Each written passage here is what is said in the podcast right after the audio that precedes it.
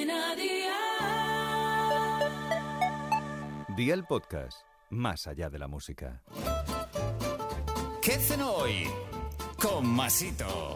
Hola familia, hoy vengo con un plato que es uno de mis favoritos. Las albóndigas cocinadas de cualquier forma están buenísimas y con la mezcla de tres carnes ni te cuento. Así que veo por la libreta y toma nota de los ingredientes que te doy la receta. 750 gramos de mezcla de carne picada de ternera, cerdo y pollo pan rallado, huevo batido, sal y pimienta, dos dientes de ajo picados en trozos pequeños, harina, perejil fresco finamente picado, una cebolla, cuatro cucharadas de tomate concentrado, 150 gramos de setas, aceite de oliva virgen extra, agua, una hoja de laurel y tres zanahorias cortadas en rodajas. ¿Empezamos con la preparación? Pues venga, ¡al lío!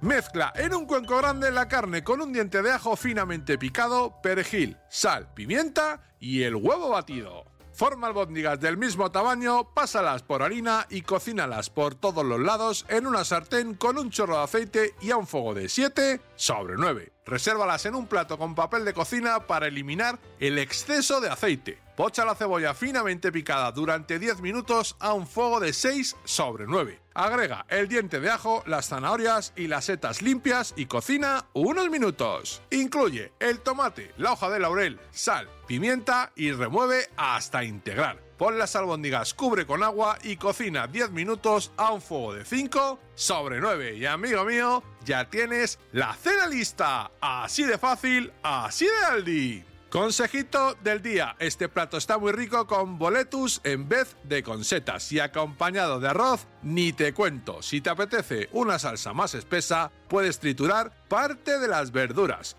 Los deberes para el lunes te los dejo por aquí. Apunta y te recuerdo que en Aldi tienes todo esto de muy buena calidad a precios aún mejores. 12 filetes de solomillo de ternera de medio centímetro de grosor, 6 lonchas finas de panceta, sal, pimienta, 6 hojas de salvia, aceite de oliva virgen extra y 150 gramos de queso provolone. Espero y deseo que te haya gustado esta nueva receta y que te suscribas al podcast. Ya sabes que es gratuito. No olvides compartirlo con tus familiares y amigos y te espero el lunes. Recuerda, paso lista.